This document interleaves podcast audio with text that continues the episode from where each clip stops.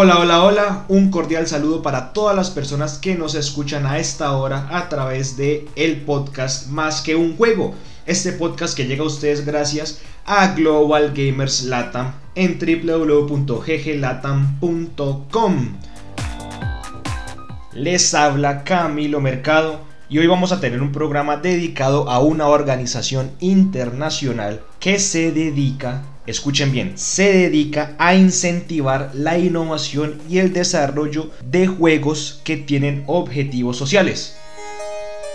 A través de esta organización internacional se realizan concursos, eventos y demás para que existan y se promuevan desarrolladores que se dediquen a innovar y a crear juegos cuyo objetivo será distinto a lo lúdico. Entonces quédense con nosotros. Además tendremos algunas noticias acerca de las comunidades de videojuegos en Latinoamérica, la industria gamer y el mundo gamer como tal en general.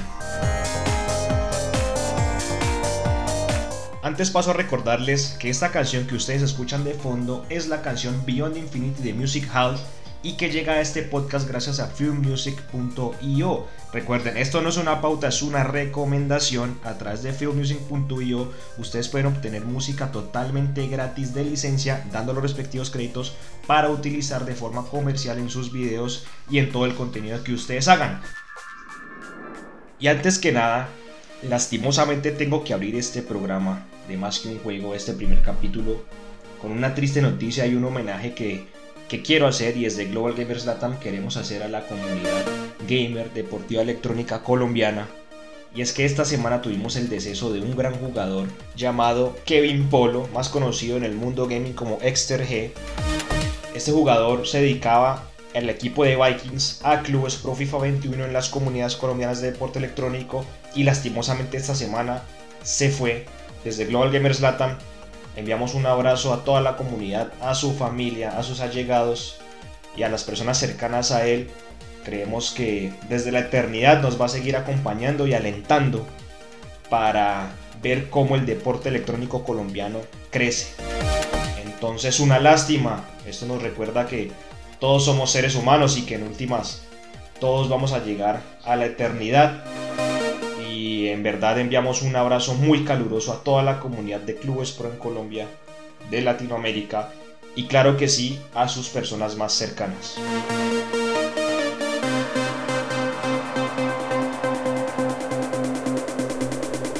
Continuando con el tema de Clubes Pro y a modo homenaje de Dexter G también, pues vamos a hablar un poco acerca del tema de Clubes Pro en Colombia.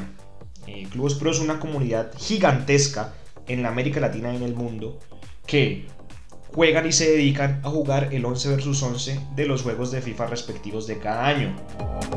Ante la negativa o la poca la poca atención, digámoslo así, que ha recibido la modalidad Clubes Pro para Electronic Arts, muchas de las comunidades se han dedicado a jugar y a organizar sus torneos propios de fútbol 11 vs 11. Para quienes no conocen qué es el Clubes Pro en modo FIFA, es un modo en que uno como jugador controla únicamente una persona dentro del campo de juego. Entonces hay una persona que es el arquero, cada una es un defensa, delanteros, mediocampistas, etc.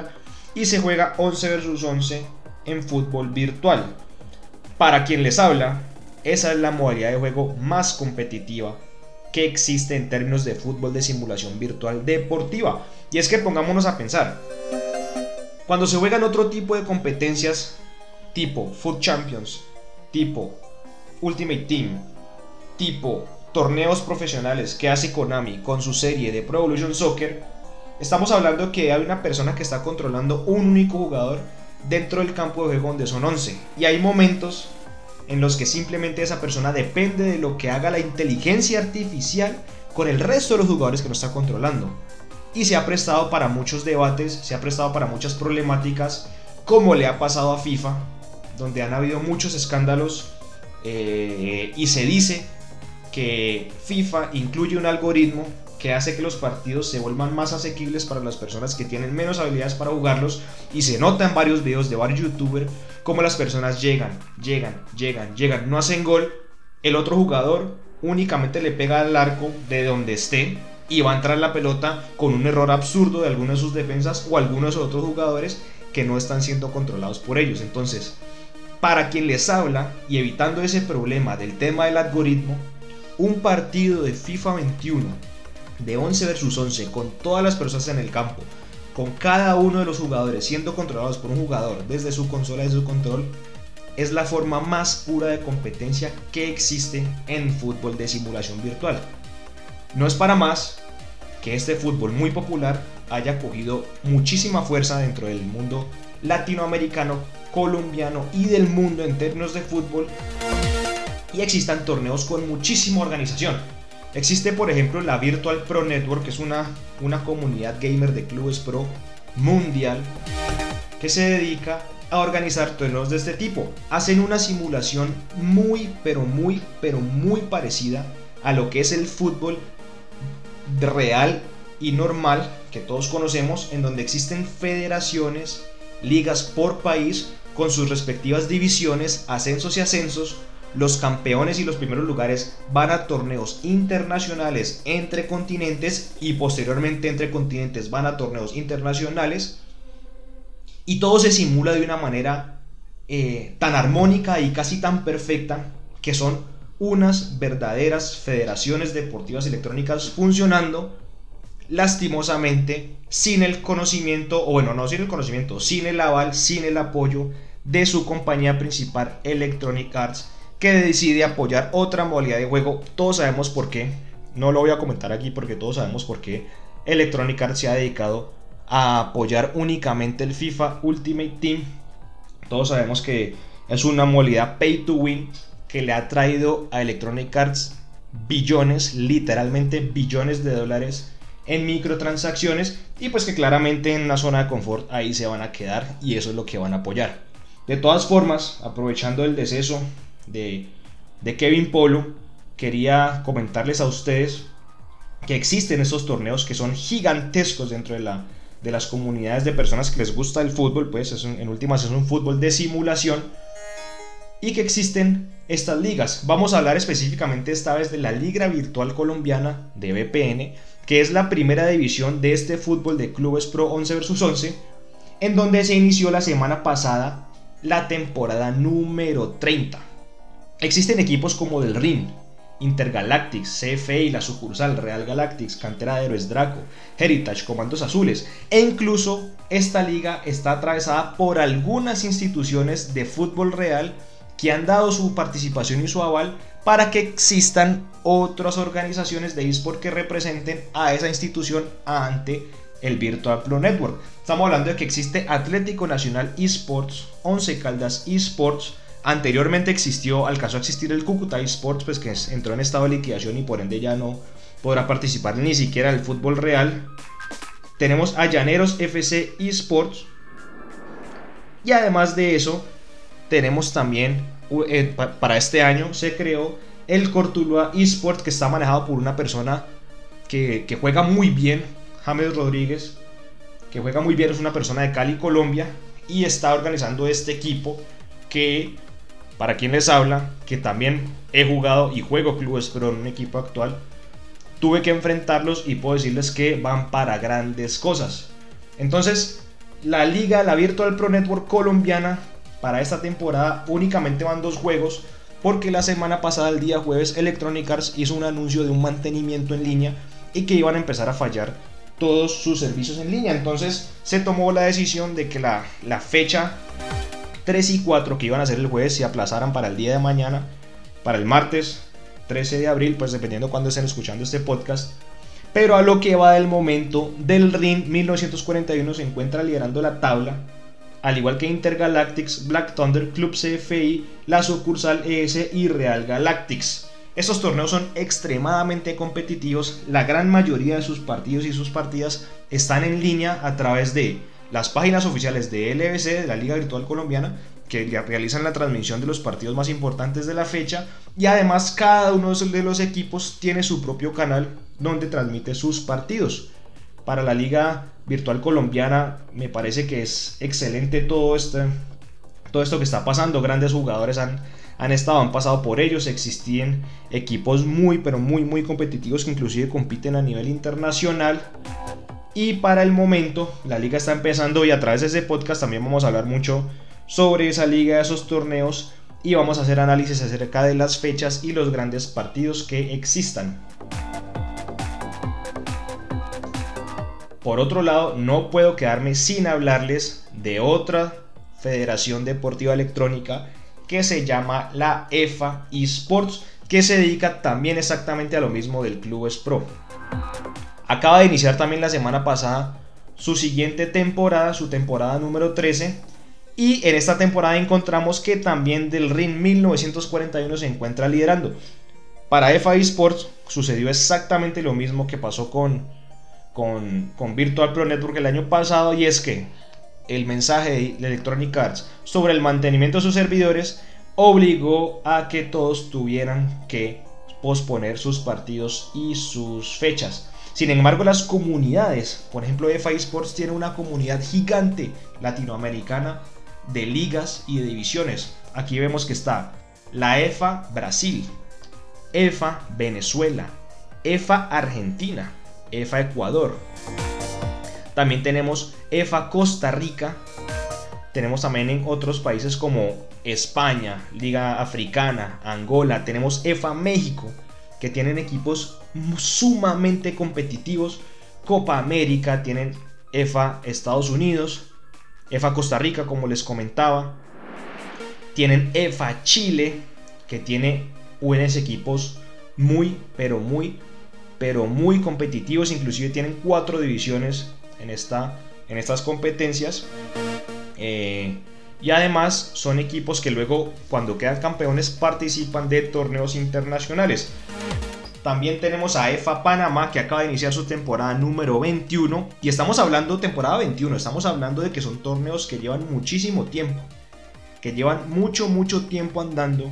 Y que Electronic Arts no se ha dado cuenta que hay un potencial gigantesco en este tipo de competencias. Pero gigantesco. Si el fútbol virtual es un esport muy grande, con mucho potencial, gracias a la popularidad que tiene el deporte del fútbol en el mundo, el fútbol virtual 11 vs 11 tiene un potencial inigualable dentro de los esports. Tenemos también otras competencias como EFA, Bolivia, como les estaba comentando, entre otras. Entonces quería como este pequeño homenaje a Extergy, que en paz descanse, hablarles sobre las comunidades de clubes pro en Latinoamérica, especialmente la colombiana, debido a que Extergy era parte de Vikings, un equipo colombiano que participa en estos torneos y en estas competencias de Clubes Pro Colombia. Un saludo de nuevo para sus allegados. Es una lástima, era un gran jugador, tuve que enfrentarlo en algún momento y les puedo decir, era un gran jugador con un gran potencial.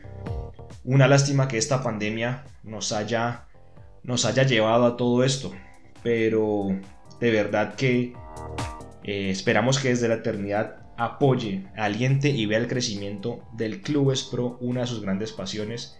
Y de hecho, si ustedes buscan en YouTube un video que se llama Gol de Extergy a Buciraco, podrán ver el día que este gran jugador vacunó a Buciraco, el club donde pertenezco, el club donde juego, el club del que soy capitán, literalmente nos hizo un gol y quedó subido para la posteridad en YouTube. Entonces, solamente para decirles que qué gran jugador, una lástima que se haya ido y una lástima que ya la familia, el club Espro y el deporte electrónico colombiano no lo tengan en sus filas.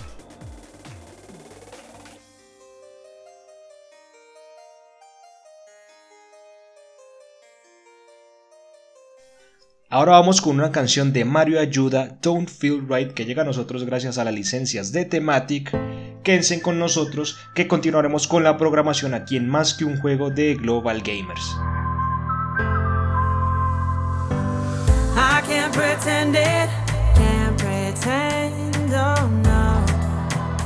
oh. I can't pretend it, don't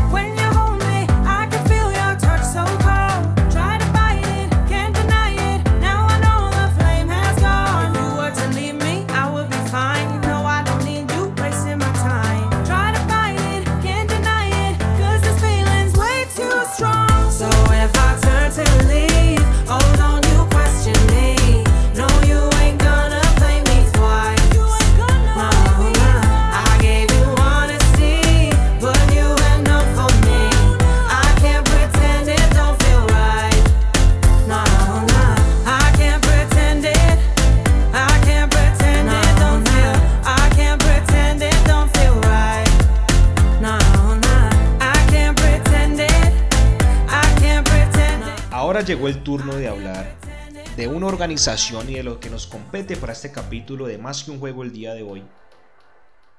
De una organización internacional que tiene un trabajo gigantesco a nivel mundial y que pasa un poco desapercibido de parte del resto de la comunidad de las personas y sobre todo de la industria gamer. Estamos hablando de la organización Games for Change, una organización con base en Estados Unidos, que está localizada en la ciudad de Nueva York, que se dedica a promover e incentivar el desarrollo de juegos cuyos objetivos son distintos a lo lúdico.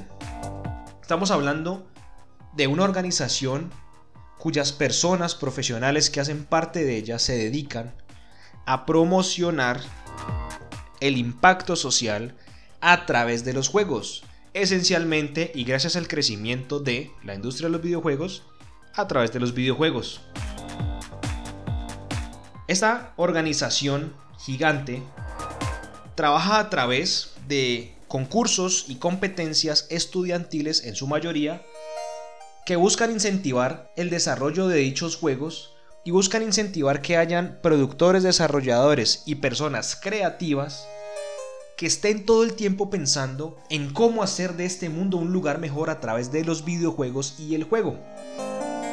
Si nos vamos a otro tipo de, de actividades, si vamos a analizar otro tipo de personalidades, nos vamos a dar cuenta que muchas de las personas de este mundo, especialmente generaciones un poco más viejas, creen que los juegos son simplemente una forma de distraerse, de jugar, de divertirse y no tienen ningún otro tipo de impacto.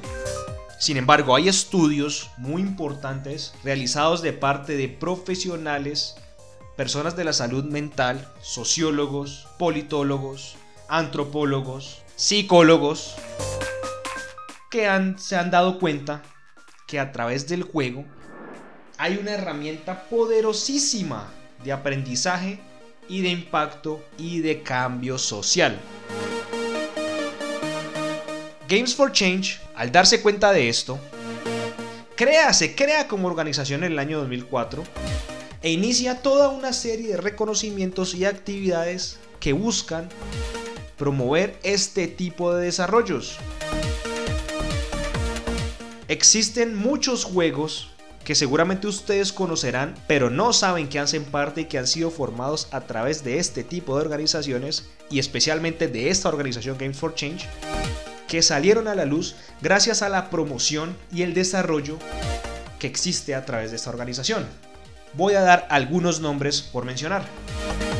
Concrete Genie, un juego, no sé si ustedes algún día lo hayan jugado, que trata toda una temática de bullying y de cómo podemos defendernos y cómo estudiantes, niños y niñas que sufran de bullying se pueden defender a través del arte y la cultura de él. Concrete Genie es un juego, yo personalmente lo jugué en PlayStation 4, que trata la historia de un niño que es acosado de bullying a través de otros compañeros y él a través del dibujo y la pintura, logra resolver estas problemáticas dibujando y teniendo en cuenta que su imaginación despierta ciertos espíritus que le ayudan a salvar la ciudad de la oscuridad, que es como una especie de tinta negra que se va, que se va ocupando de todo. A través de Games for Change tenemos también, por ejemplo, otros juegos muy importantes que seguramente has escuchado, como Life is Strange, el 1 y el 2. Life is Strange es un juego cuyo objetivo de diseño, además de que sea un gran juego con una gran narrativa, es simplemente mostrar la empatía que se debe tener ante las personas que tienen problemas y conflictos mentales. Ese es el objetivo por si ustedes no lo sabían de Life is Strange. Si lo han jugado o no lo han jugado y lo van a volver a jugar o lo van a jugar por primera vez, tengan en cuenta esto. Tengan en cuenta que Life is Strange, un juego galardonado, premiado y muy bien criticado por parte de la crítica de los juegos, se creó con el objetivo de generar empatía en las personas que permita que ustedes tengan mayor cercanía y mayor empatía, como lo dije, con las personas que tienen problemas de salud mental. Díganme si eso no es generar impacto social. Díganme si todas las millones de personas que han jugado Life is Strange y que se han visto inmersas en su gran narrativa no han logrado tener empatía con las problemáticas mentales que tienen otras personas. Y esto sí o sí, sí o sí, escúchenme, sí o sí se va a ver reflejado en la vida personal de las personas. Hay un montón también de investigadores e investigaciones que indican que a través de las narrativas, de lo que es el cuento, la fábula, la, la moraleja, de ese tipo de narrativas, se crea un impacto en las personas que reciben esa información.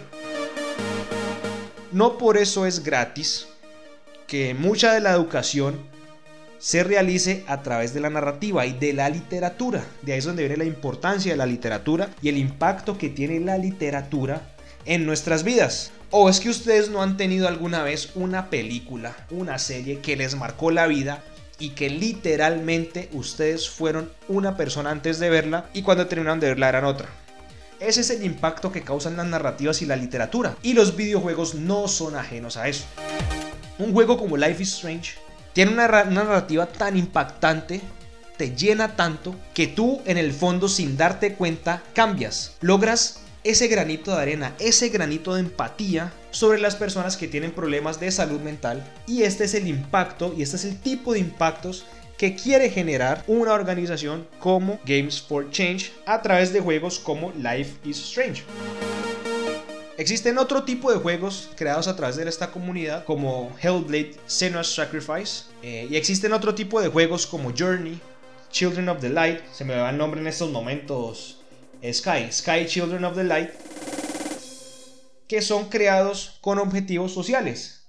Pero no solamente está lleno de juegos de este tipo. Hay juegos que son un poco más indie, un poco menos desarrollados en términos gráficos, narrativos y en términos obviamente de presupuesto en donde existen objetivos muy, pero muy concretos, sociales, que son desarrollados de una manera muy gigante y de una manera muy profunda a través de este tipo de iniciativas. Se me estaba olvidando otro.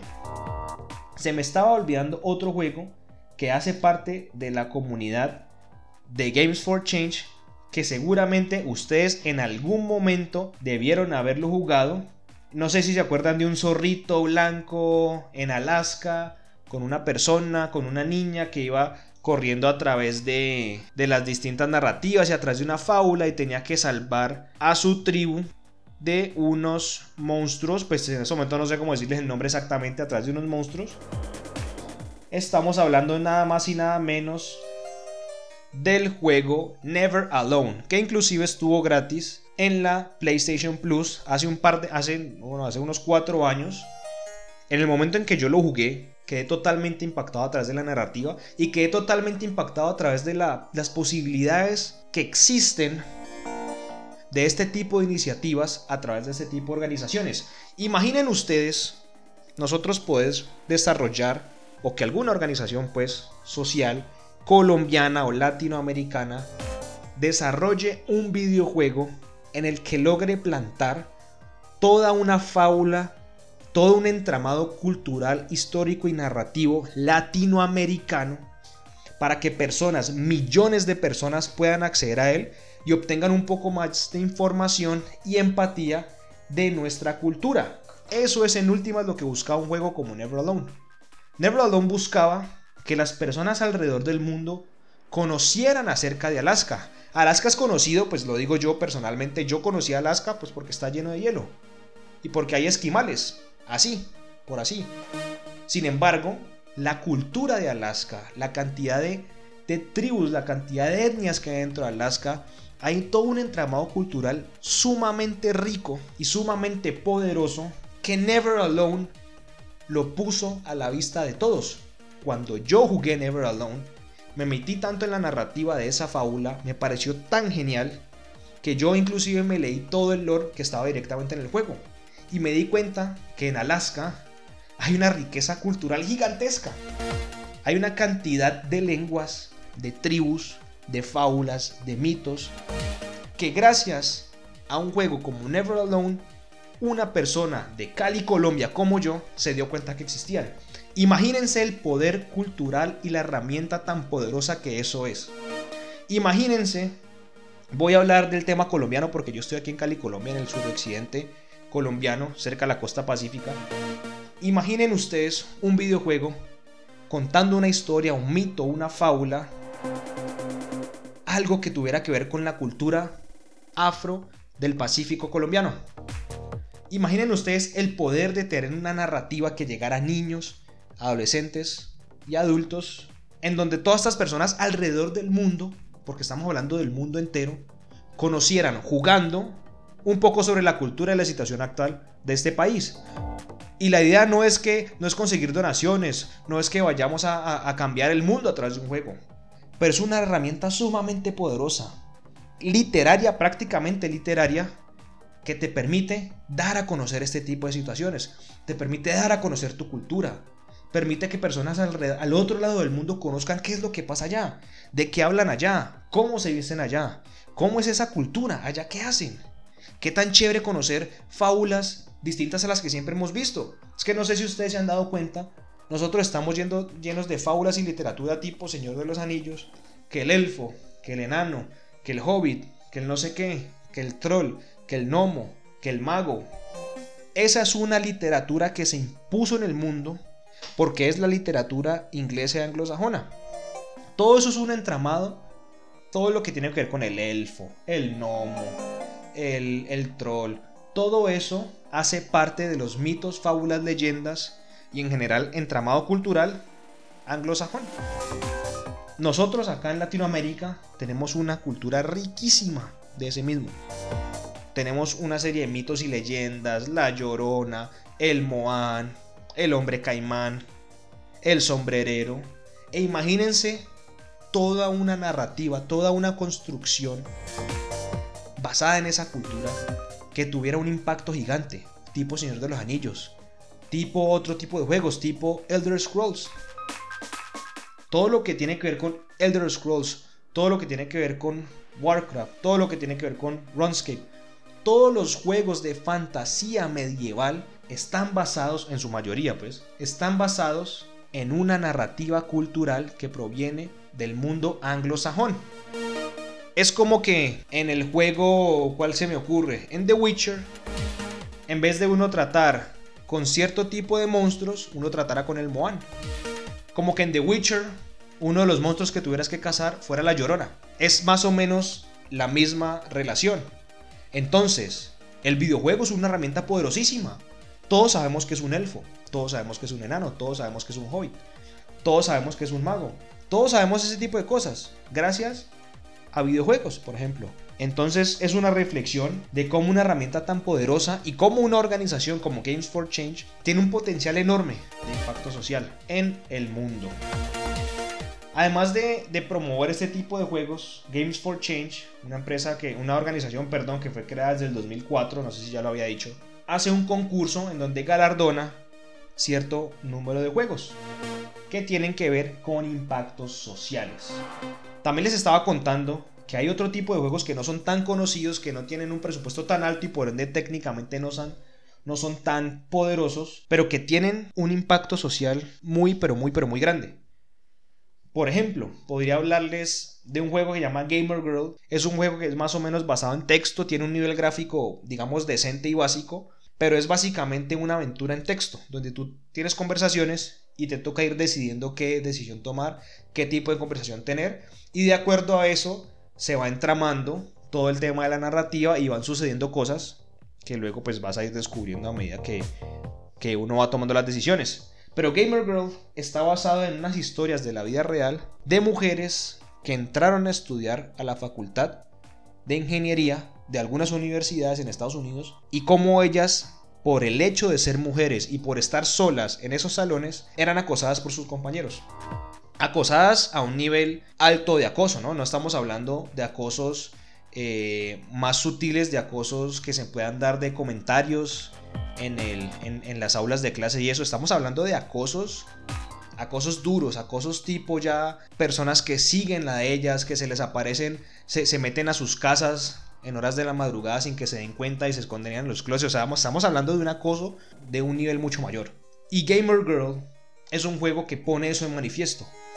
Cuando yo jugué Gamer Girl, en un principio me sentí un poco un poco distanciado por el nivel gráfico, porque era una aventura sobre texto, entonces digamos al principio uno no, uno no siente mucha, mucha simpatía con el juego por, por ese detalle.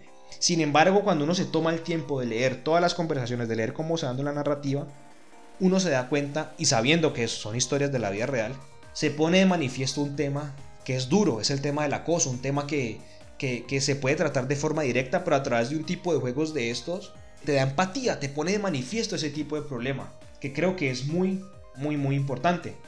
Por otro lado, en algún momento también estuve, eh, cuando estaba estudiando en la universidad, una maestría, en algún momento una profesora utilizó esta organización que yo ya conocía para mostrarnos un juego de cómo comunitariamente poder desarrollar una comunidad pequeña. Hay tipos de juegos que hablan sobre este tipo de temas. Hay otro juego, por ejemplo, que habla sobre... Hay un tipo de juego que es, es, en, es en realidad virtual y muestra cómo es el sufrir un ataque de pánico de parte de una persona para generarte más empatía con ese tipo de problemas mentales. Hay otro tipo de juego, por ejemplo, que te enseña a manejar finanzas, juegos que te enseñan al tema del reciclaje, juegos que te enseñan a tener más empatía con grupos vulnerables. Hay juegos que te ponen... Hay un juego que es excelente, está en Android gratis, lo recomiendo sí o sí. El problema es que está en inglés o francés, que se llama A Blind Legend. Es un juego que fue diseñado para niños que tienen problemas de visión, básicamente como Es un juego que toda la es una aventura de fantasía, toda absolutamente narrada por audio. Es un audio fantástico, narrado, detallado. Uno cierra los ojos, la idea es jugarlo con audífonos. Uno cierra los ojos y se puede imaginar todo lo que está pasando en esa aventura. Es impresionante. Y a punta de comandos básicos del celular, tipo da dos tap, un tap, un tap a la izquierda, tap a la derecha, vas tomando decisiones frente a tu personaje. Es una aventura maravillosa, maravillosa. Y lo más maravilloso del juego es que es un juego que un niño con problemas de visión, un niño o una niña ciegos o ciegas, lo pueden jugar. Es decir, el poder de los videojuegos es tan, tan alto que las discapacidades se pueden ver totalmente disminuidas. Totalmente disminuidas. Yo me disfruté de ese juego un día en la noche en mi cama acostado con unos audífonos, me disfruté del juego, se demora un par de horas en pasárselo. Y si al lado mío hubiese una persona invidente, hubiera podido, de la misma manera que lo hice yo, disfrutar exactamente lo mismo. De ahí es donde viene el poder de los videojuegos y de esta industria. Y de ahí también viene el impacto que puede llegar a tener esta organización internacional.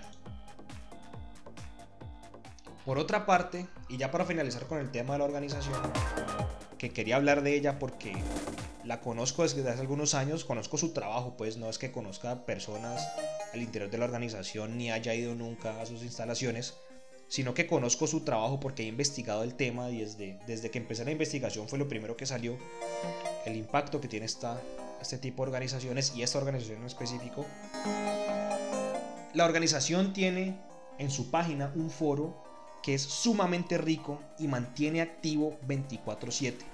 Es un foro en el que personas que estén pensando en hacer una carrera en videojuegos, en temas de desarrollo, de producción, de diseño, pueden ingresar y van a tener un apoyo total de una comunidad gigante e internacional de desarrolladores, artistas, creadores, productores e inclusive personas que son aficionadas pero tienen habilidades y una serie de, de, skills que pueden servir mucho. En algún momento hacía yo una investigación acerca de cómo poder diseñar un juego, de gamificar algún tipo de juego que me permitiera a mí jugarlo con personas que crecían en contextos violentos y de esa forma, de alguna forma, generar empatía para reducir esos comportamientos violentos. En el entendido en que si cuando a mí me atacan, cuando a mí me agreden, yo agredo de vuelta, cómo lograr cortar esas, esas dinámicas y esas, esas cadenas de violencia, sobre todo acá en Latinoamérica que sufrimos tanto de ese tema. Estaba investigando acerca de ese tipo de temas, cómo yo puedo a través de un juego romper esa cadena de violencia. Que digamos, sentémonos, en vez de, en vez de pelear, sentémonos a jugar. O juguemos esta vaina, juguémosla tanto que al momento en que te pasen en la calle, yo ya tengo otras herramientas de cómo actuar, de cómo romper esos, esas dinámicas de violencia. Estaba investigando ese tipo de cosas y a través del foro de Games for Change yo en ese momento no tenía ni idea, de hecho no la tengo todavía. Ahora tengo un poquito más, pero en ese momento mucho menos. No tenía ni idea de cómo desarrollar un juego. Para yo responder mi pregunta de investigación, tenía que hacer dos cosas básicamente. Eran tres objetivos, pero dos cosas básicamente. Por un lado, investigar todo el tema de gamificación y juegos serios, cuál es el impacto real que puede tener un videojuego en la sociedad en distintos temas culturales, económicos, sociales, deportivos.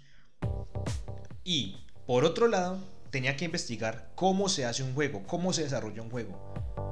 En esos momentos, eso fue hace dos años, no tenía ni idea de cómo, bueno, en esos momentos tampoco tengo ni idea, pero sé un poquito más que antes, gracias a lo que les voy a contar.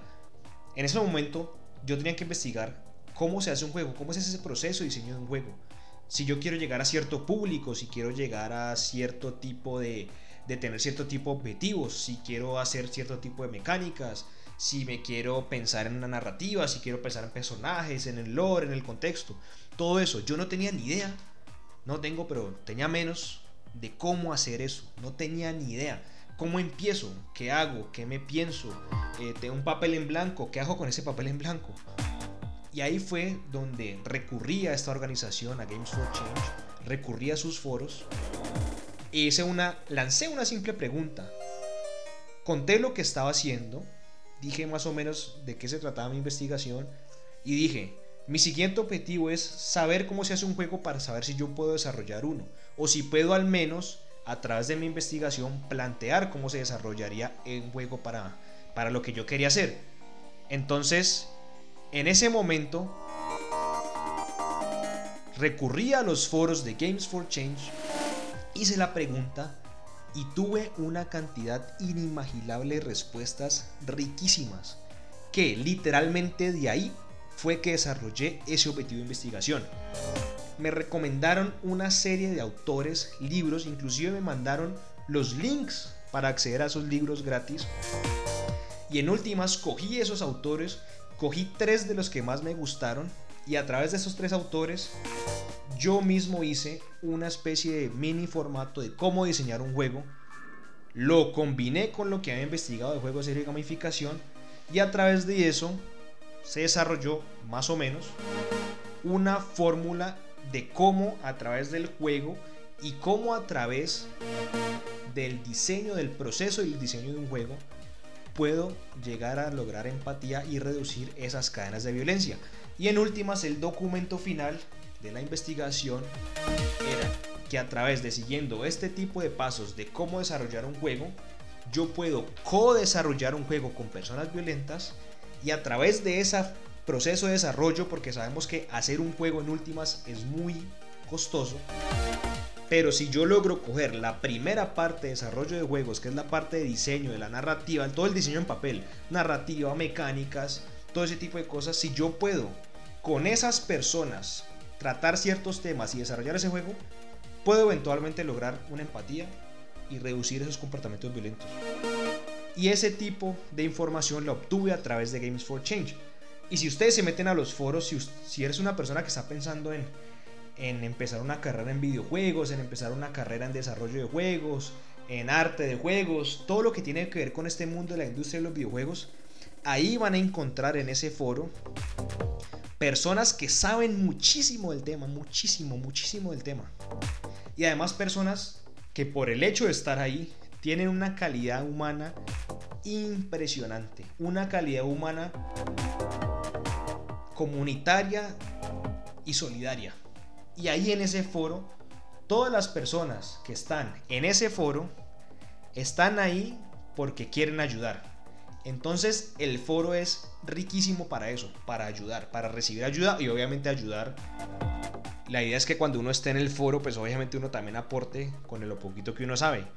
Pero digamos, a lo que iba es a que es una comunidad de personas tan solidarias que vas a recibir un montón de ayuda en lo que necesites, tanto técnicamente como solidariamente como contactos. Hay un montón de contactos impresionantes porque Games for Change tiene una variedad de patrocinadores y personas que hacen parte de esa comunidad. Les voy a leer algunas de las personas con las cuales ustedes se pueden encontrar en esos foros y verán la importancia de ese tipo de foros. Que además de que son personas que están en estas organizaciones, que están en Game for Change, están en las organizaciones que les voy a leer, son personas solidarias que están ahí para ayudar. En Games for Change hay personas de Verizon, de Epic Games, de Niantic, de Microsoft, de Ubisoft, de Riot Games, de ATT, de Facebook Gaming, de Lego, de Shell, de SAP, de Motorola Solutions Foundation, de ARP, de Kickstarter, de Acer, de American Express. Todo este tipo de organizaciones que tienen que ver con juegos, hay personas de estas, hay personas que trabajan en, esos, en esas compañías que están ahí. Desarrolladores, artistas, técnicos en esa materia. Entonces, una recomendación personal. Si están pensando, y esto lo digo para las personas que están empezando su vida profesional o universitaria, que van a salir del colegio, si ustedes quieren una carrera en este mundo, en esta industria de los juegos, es muy importante y sería una gran ayuda que se metan al foro de Games for Change, se registren, se metan al foro y empiecen a conversar con las personas ahí. Pidan ayuda o vean foros, vean preguntas y ayuden. La gran mayoría de las preguntas obviamente están en inglés, pero también hay personas en español y en distintos tipos de lenguaje. Hay una comunidad internacional de todo el mundo ahí metida, dispuesta a ayudar y gente que sabe muchísimo. A través de ahí pueden conocer, tener mucha más información y lo más importante, a largo plazo, si uno cultiva, si uno se toma el tiempo de meterse al foro, de leer, de ayudar y de recibir ayudas y de conversar, pueden generar una cadena, un network de personas que conozcan que ya están metidas en ese mundo de los videojuegos y que seguramente les van a ayudar más adelante y les van a servir. Entonces, a modo de recomendación, métanse a Games for Change. La página es www.gamesforchange.com. La voy a poner en la descripción de este, de este capítulo, de este podcast. Métanse, es una recomendación. Los juegos que les mencioné están ahí colgados. Hay un listado de más de mil juegos puestos en la página que ustedes pueden disfrutar directamente desde ahí.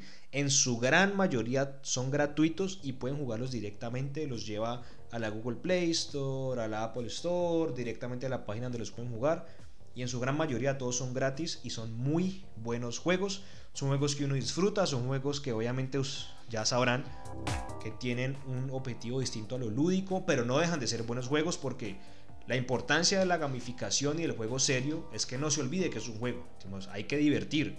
Y en la medida en que divierta es que las personas aprenden y el objetivo se cumple. Entonces, vayan a Games for Change, métanse a la página, miren todo lo que hay que hacer, patrocinadores, recomendadísimo el foro y recomendadísimo los juegos. Ahí en la parte donde dice Games, se meten, buscan los juegos, la mayoría son totalmente gratis, los pueden jugar directamente desde su celular directamente del computador, los llevará directamente a la Google Play Store, a la Apple Store, donde sea que quieran descargarlos y son muy, muy, muy buenos juegos. Obviamente ustedes saben, con todo el tema de gamificación y con todo el tema de juegos serios que hay detrás y que cumplen objetivos distintos a simplemente entretenernos. Con esta me despido. Recuerden, yo soy Camilo Mercado. Este fue el capítulo del podcast Más que un juego. Recuerden que este podcast llega a ustedes gracias a Global Gamers Latam y lo pueden ver en las distintas plataformas de streaming y de podcast. Además, lo pueden ver directamente en la página de Global Gamers www.gglatam.com. Una última nota antes de irme. Choco Kratos, persona que hace parte de Global Gamers que seguramente ustedes conocen, tiene una idea de gamificación brutal. Cuando yo estaba haciendo la investigación que les comenté ahorita en este podcast, él tuvo una idea de gamificación genial, que algún día vamos a sacar adelante y se las mostraremos. Es una idea comunitaria a través de videojuegos, directamente en las calles tipo Go Pokémon Go. Realidad aumentada en sus celulares, en sus tablets, en sus dispositivos de juego. Y un tema comunitario brutal y bacanísimo. Sería ideal para todo tipo de barrios y comunidades y sociedades latinoamericanas. Ahí les tiro la, la puya. Chococratos algún día va a sacar eso adelante. Genial. Me despido. Recuerden, les habló Camilo Mercado. Un abrazo para todas las personas que nos escucharon. Y nos vemos en el próximo capítulo de Más que un juego. Los dejo para que sigan disfrutando del final de Beyond Infinity de Music Hall. ¿Cómo así que nos vemos si esto es un podcast de solo audio, hermano?